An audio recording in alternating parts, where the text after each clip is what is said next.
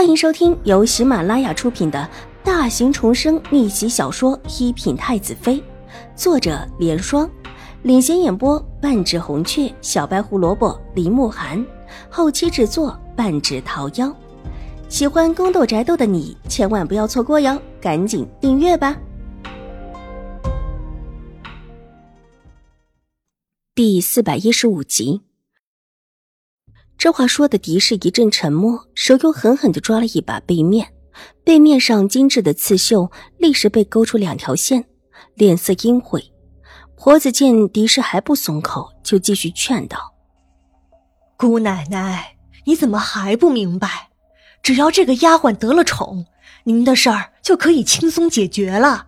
只要她站在姑爷身边吹吹风，您不就可以放出来了吗？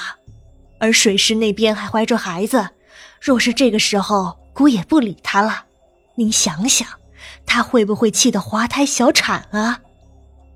把他肚子里的孩子打掉。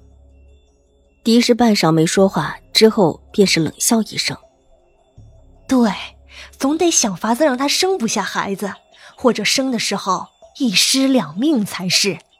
您想想，这时候让他堵心，让他发现姑爷对其他女人好了。”他会不会心情不好，烦躁不已？到时候再施点手段，这孩子肯定生不下来。这话狄氏爱听，身子往后一靠，也没有了方才那种神经质一般的阴冷，只脸色有一些狰狞。我要水若兰和秦婉如这两个贱人的命。自然一切都听姑奶奶的，但现在事情还没有成功。姑奶奶还是需忍着，切不可让那边发现姑奶奶和太夫人的算计。等到过段时间，水氏失宠或者滑了胎，当然最好一尸两命的时候，这秦府就又是姑奶奶的天下了。至于那位二小姐，少了水氏，这一切都还得看您的脸色。狄氏脸上露出许许得意的笑容。这话里的结局当然是他最喜欢的，但随即他笑容一收。母亲怎么就肯定那个丫头肯定入得了秦怀勇的眼？姑奶奶要不要看看？狄氏点了点头，婆子转身出去，不一会儿就把一个丫鬟领了进来。丫鬟进到里面，恭敬的向狄氏行了一礼，之后便站在一边，眉眼之间即是得体有礼。站到一边之后，也没有东张西望。梁家子，狄氏上下打量几眼，问道：“婆子笑嘻嘻的看向丫鬟，丫鬟上前低头答道：‘禀夫人，奴婢不是梁家子，奴婢是太夫人赎回来的清官人。’所谓的清官人，就是未曾接客的青楼女子。不过，虽然没有接客，一应事等可是全懂。”服侍人的手段可不少。长成良家子的清官人，狄氏皱了皱眉头，又上下打量了眼前的丫鬟几眼，这样子怎么看都不像是青楼里出身的清官人。奴婢被太夫人赎回来已有数年，太夫人一直派人教导奴婢，奴婢的一言一行都是太夫人教出来的。丫鬟脸上毫无掩饰媚行的样子。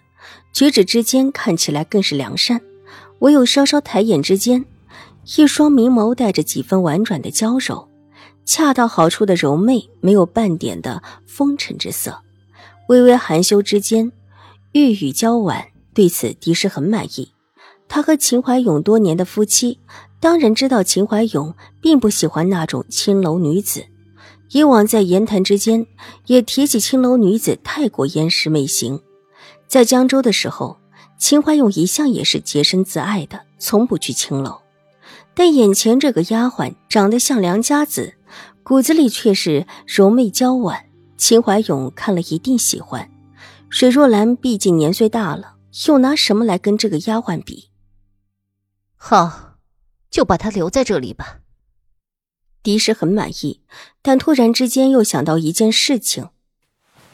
母亲这么多年前就备下了，这是为谁备的？婆子挥了挥手，丫鬟恭敬的退下，举止有度。看到她退到了屋外，婆子压低声音道：“姑奶奶，这事你就别多问了。这个丫鬟原本的确不是为您准备的，但太夫人实在舍不得您现在这么受苦，就从里面抽了一个人出来。”这话说的的是一惊，抽了一个，那就是不止一个了。难不成母亲手里这样的丫鬟不少？姑奶奶，这事您不必管。太夫人让您千万别说出去，这种事您管不了。火子压低声音，谨慎的道。说完，看了看一边的周嬷嬷。周嬷嬷是个伶俐的人，立时道：“哎，夫人您放心，老奴绝不会乱说的。”狄氏沉吟了一下，就知趣的没有再追问。怎么把人送过去？他现在根本不让我的人出去，也不会过来，这不是存了心的帮着水若兰那个贱人了？狄氏注意力重新的转回来，恨声道，手指又狠狠的扯了几下被角上的绣线，脸色狰狞。夫人放心，这两个丫鬟是我们府里派来照顾您的。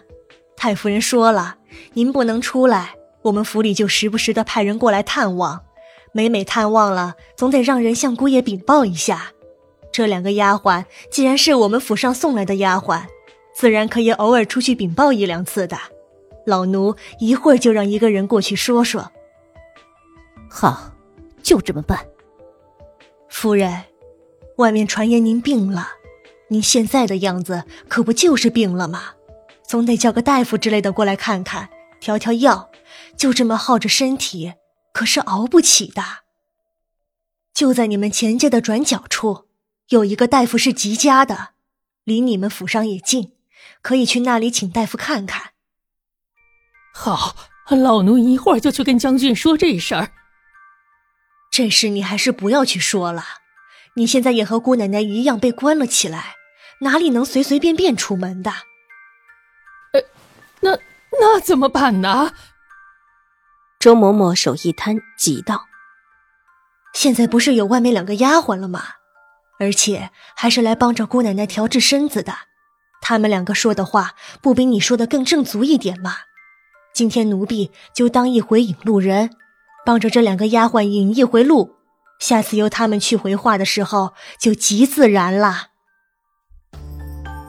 本集播讲完毕，下集更精彩，千万不要错过哟！